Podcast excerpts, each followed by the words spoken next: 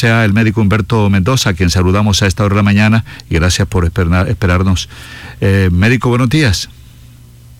Buenos días Osvaldo y Jenny, un saludo a todos los oyentes, muy, muy a pesar del reconocimiento hecho ayer por el ministro de Salud de que la ciudad es la que tiene las mayores coberturas en vacunación, seguimos insistiendo a todos los oyentes de que hay que estar vacunados todos, no puede faltar uno solo. Necesitamos que las gestantes mayores de 12 semanas vayan a vacunarse. Necesitamos que los adultos ahora ya mayores de 60 años, que lleven seis semanas después de su segunda dosis, vayan a aplicarse su dosis de refuerzo, su tercera dosis. Y si no han ido, ya y tienen alguna dificultad para movilizarse de la vivienda porque están con alguna discapacidad o dificultad para salir, llamen al 195 y nosotros los vamos a vacunar a sus casas. Necesitamos vacunar todos los mayores de 60 años para protegerlos, para tener la dosis de refuerzo.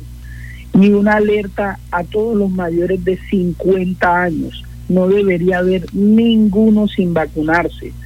La pandemia de los no vacunados, los brotes de los no vacunados es lo que el mundo empieza a ver, de tal manera que lo que queremos es que sigamos teniendo estos indicadores en donde vemos que no hay significancia en los usos hospitalarios, esa letalidad lamentable, pero desde el punto de vista epidemiológico eh, favorable de un, de un fallecido en una media por día, 95% de ellos sigue siendo la proporción de no vacunados de los fallecidos. Es importante que los oyentes sigan viendo en la vacunación la solución y estamos viendo los resultados.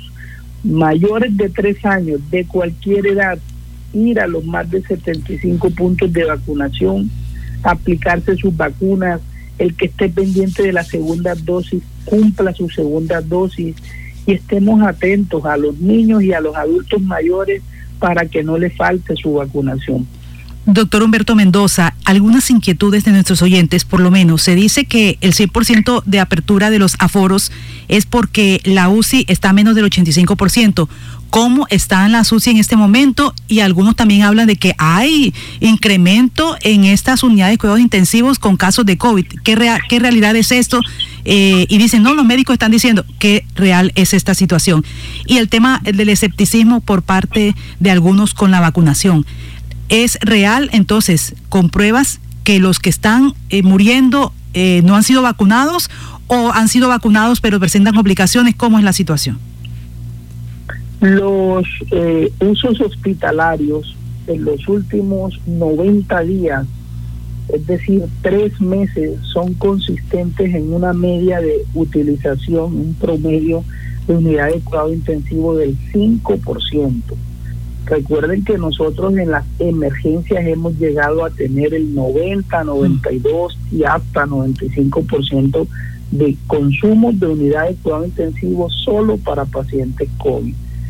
Esa explicación de por qué el uso hospitalario es tan bajo y la letalidad de 0.8% diario, es decir, de un promedio de un fallecido por día, es porque las coberturas de vacunación en mayores de 12 años están ya en 64% de esquemas completos y en los mayores de 50 años tiene ya el 92% dos dosis, es decir, las coberturas de ciudad son altas. Recuerden lo publicado ayer por el ministro de Salud. Barranquilla es la ciudad en Colombia, por encima de todos los municipios o capitales de mediana o altos grandes centros urbanos. Es la primera ciudad con el mayor, la mayor cobertura en su población. En primera dosis, la ciudad tiene ya en nuestros registros el 80%, el ministerio reportó el 78% de los mayores de 12 eh, años, de los mayores de 3 años, tienen por lo menos una dosis de vacuna COVID. Esa es la razón por la cual no hay usos hospitalarios ni letalidad. Pero también estamos diciendo que los casos van a estar presentes porque aún hay personas que no se han vacunado, que no quieren vacunarse y que solamente eh, lo, nuestra, nuestro mensaje sería que somos respetuosos de esa decisión, pero que van a hacer la enfermedad porque la exposición a la carga viral desde el punto de vista biológico en una persona que no tiene anticuerpos va a generar la infección. Lo que no sabe usted, el que nos está escuchando, es que usted no sabe si va a terminar en la unidad de cuidado intensivo y si termina ahí solo tiene un 11% de posibilidad de salir con vida. Cualquier no vacunado va a hacer la infección y no sabemos la severidad que va a tener. Por eso nuestro mensaje sigue siendo el mismo. Ahora bien, reitero frente a la pregunta de Jenny, no hay usos hospitalarios relevantes, pero eso no eso no le resta la gravedad al que no esté vacunado. Los casos los tenemos, pero la vacuna tiene su huella. ¿Qué genera la vacuna? Que los que no han hecho la infección la están haciendo, pero hacen unos cuadros leves, no hacen severidad, no entran a la hospitalización, no van a la UCI. La hospitalización general, no de UCI, hospitalización general por COVID es del 1% y no se ha movido entre el 0,8 y el 1.2%, pero es derivado de la vacunación que a estas alturas tiene la ciudad. Médico. Es una, adelante. Sí, la otra pregunta es esa la que le, le decía. Hay mucho escepticismo en lo que tiene que ver con la vacunación. Por ejemplo, ayer conocimos un caso, sí, de una persona que falleció de edad, que no había sido vacunada, tenía EPOC, eso nos dijeron y bueno, falleció. Pero conocí el caso, no se había vacunado, pero conocí el caso de otra persona que tenía las dos dosis y falleció. En, en, en los documentos, en la información que es real, eh, usted nos decía que bueno, los que no se vacunan, pero ¿qué porcentaje hay de la gente que se vacuna? ¿Por qué se muere una persona que, que, que fue vacunada? Eso es lo que la gente se pregunta un poco y que nos dé un poco de claridad. Si son más los que están falleciendo que no están vacunados, si están en la misma proporción a los que se vacunan, ¿qué pasa con ellas, aquellas personas que se vacunaron y fallecieron? Reitero, del total de los fallecidos por COVID, el 95% son no vacunados y el 5% que tiene una o dos dosis de vacuna tiene una media de 75 años. Son adultos muy mayores, 80, 90 años, en donde la enfermedad leve, aún enfermedad leve, puede generar por comorbilidades grandes afectaciones. Por eso la necesidad de que todos los mayores de 70 años y ya los mayores de 60 reciban su tercera dosis, porque esa tercera dosis o dosis de refuerzo va a ser muy útil y que nos permitan los que tengan alguna dificultad que nos notifiquen al 195 para nosotros ir a aplicar la tercera dosis en casa de ser necesario. Pero solo el 5% de las personas que fallecen, primero son mayores de 75 años y segundo eh, obedece pues, pues a condiciones propias de comorbilidades muy prevalentes en este tipo de población. Médico. Médico Humberto Mendoza, aquí por el WhatsApp 318-632-4523 le preguntan, ¿cómo se están manejando en este momento los protocolos en cementerios especialmente, en casas funerarias, en hospitales y clínicas, en salas de velación? Eh, porque eh, en este momento una persona que se le diagnostique COVID, al comienzo de la pandemia, dice el oyente, eran estrictos, incluso muchas veces no se veían los familiares, no los permitían que los vieran, iban en una bolsa plástica y lo incineraban inmediatamente.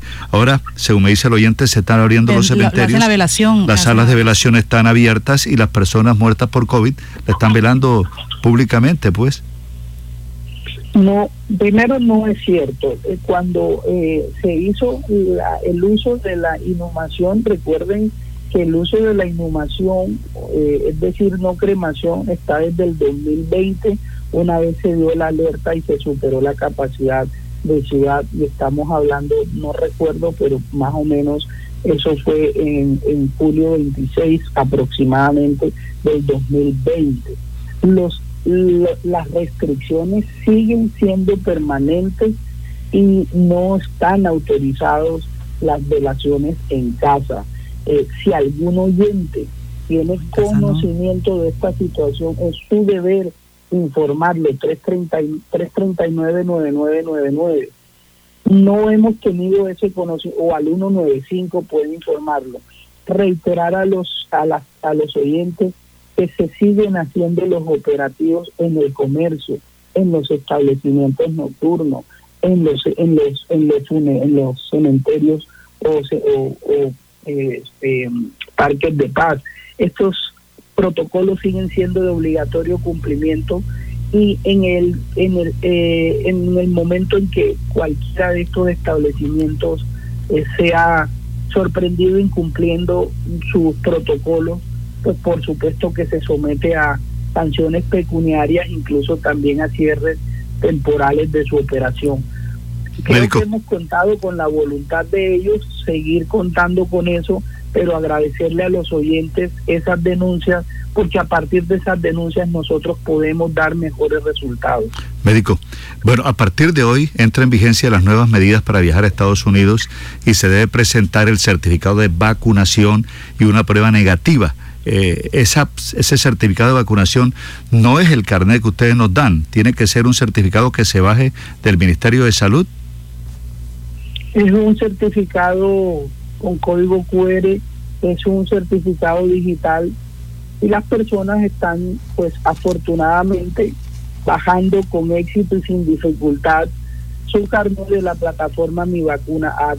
El carnet digital le permite a los ciudadanos eh, movilizarse, también tenerlo a la mano aquí cuando se están haciendo los operativos en los eventos y establecimientos y de fondo el mensaje es a los oyentes decirles que cada día eh, va a haber mayores controles en las personas no vacunadas. No van a poder eh, eh, hacer ingreso cada día a mayor cantidad de sitios o establecimientos porque lo que queremos proteger es a los vacunados. Porque los vacunados, si llegan a tener exposición al virus, lo que sabemos es que van a ser una enfermedad leve, pero lo que debemos nosotros siempre es propender porque haya la menor circulación viral, circulación viral que estaría en riesgo siempre a partir de los no vacunados.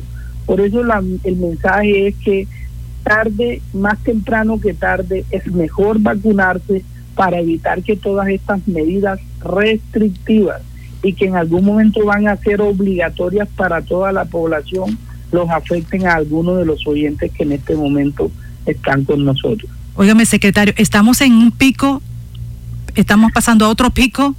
¿O qué es lo que está pasando con este incremento de los casos? Y eso tiene que ver también con la apertura de algunos... Eh, de algunos, eh, bueno, está comenzando apenas lo que tiene que ver la reactivación con ese 100% en los lugares y comercios. Y otra pregunta, esa es una. Y la otra, médico, me dice, Jenny, preguntar al doctor Humberto Mendoza, ese refuerzo, ¿qué diferencia puede haber con las otras dos dosis que nos hemos aplicado? ¿Es la misma? La, la condición de endemicidad, o sea, muy pronto va a ser eh, considerado ya COVID como una endemia, como una circulación en todos los puntos y sitios de una ciudad, de un territorio. Eh, es decir, más que un, no tenemos ningún cuarto pico, pero sí estamos en un cuarto brote, brotes que van a seguir quinto, seis, siete, cada vez menores, cada vez más concentrados en puntos o personas no vacunadas, cada vez más, em, digamos, eh, de, menos número, pero lo que sí estamos viendo es que los incrementos de casos siempre están concentrados en 20 a 40 años no vacunados, con afectaciones en mayores de 75 no vacunados, bajo la vía siempre del contacto estrecho familiar. La vacuna para mayores de 70 años y ahora mayores de 60 es la vacuna Sinovac porque recuerde que es la vacuna que recibieron estas poblaciones y también se va a autorizar una vacuna que es la de AstraZeneca porque también una gran franja poblacional tiene esta vacuna.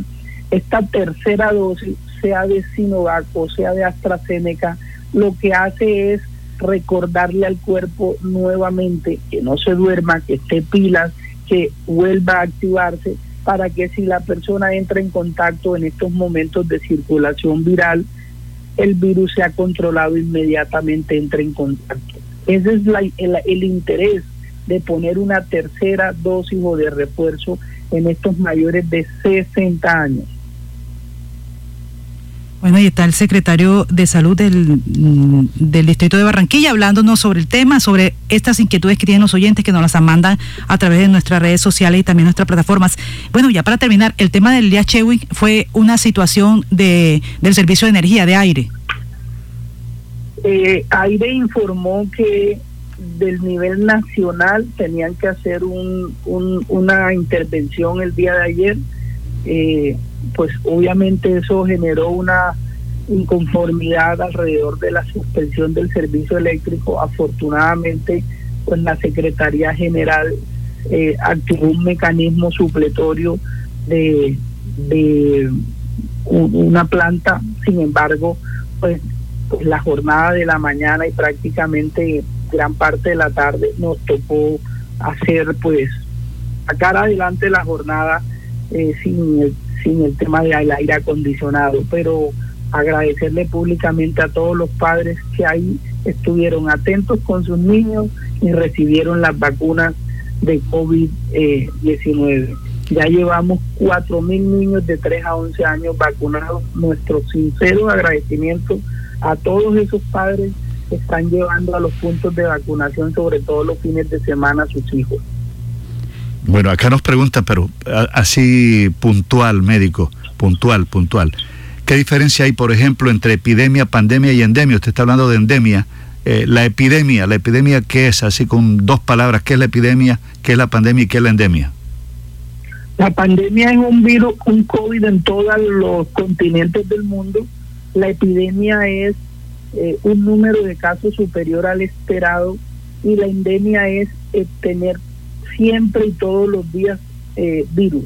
Vamos a quedarnos con una endemia, vamos a quedarnos circulando siempre con el virus de COVID como circula el virus de dengue, como circula el virus de influenza. Toda la vida vamos a tener de aquí en adelante la endemia, es decir, la circulación del virus. Gracias, médico. Bueno, muy amable, doctor Humberto Mendoza. Un buen día, Osvaldo, y un saludo y buenas